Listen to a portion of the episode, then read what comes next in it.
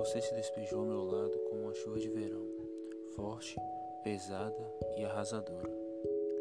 Quando eu encostei meu ombro no seu, eu percebi que não tínhamos a mesma altura, e mesmo assim, você ainda era grande demais para mim. Eu te aceitei grande demais porque outro dia eu olhei no espelho e notei que mereço um mundo autossustentável e louco. Depois me deparei contigo, avulsa do universo, mas já tão rente aqui consigo borrar seu reflexo com minhas mãos. É tão fácil comigo mesmo. Ao andarmos naquela praça, o meu medo e o seu medo esbarrarão um planeta frágil que não nos admite. Entendi ali, andando rápido com seu corpo embaixo dos meus braços, que choraria enquanto não voltasse ao seu apartamento sã e inteiro. Enquanto seu nome ainda corresse pelos corredores da faculdade porque queriam te invadir, mas não como eu invado. Enquanto não se reconhecesse como um ser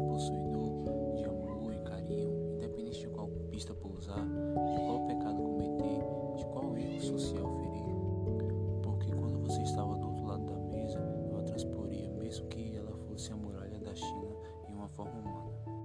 Porque quando você entrou no banho e eu me deparei com a cidade inteira acesa, eu soube que naquele momento eu também era uma cidade inteira acesa. Talvez eu não possa te livrar de todas as esquinas dúbias e sombrias. Talvez eu não possa hastear uma bandeira para todas as guerras que iniciarem porque nós somos nós. Talvez eu não possa sugar o seu pavor, comer a sua seu monstro que te arranha o estômago porque eles são maus.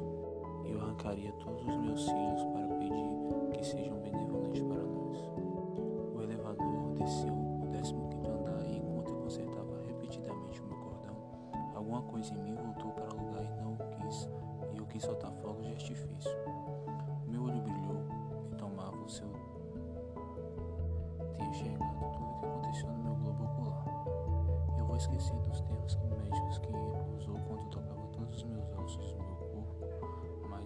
esquecer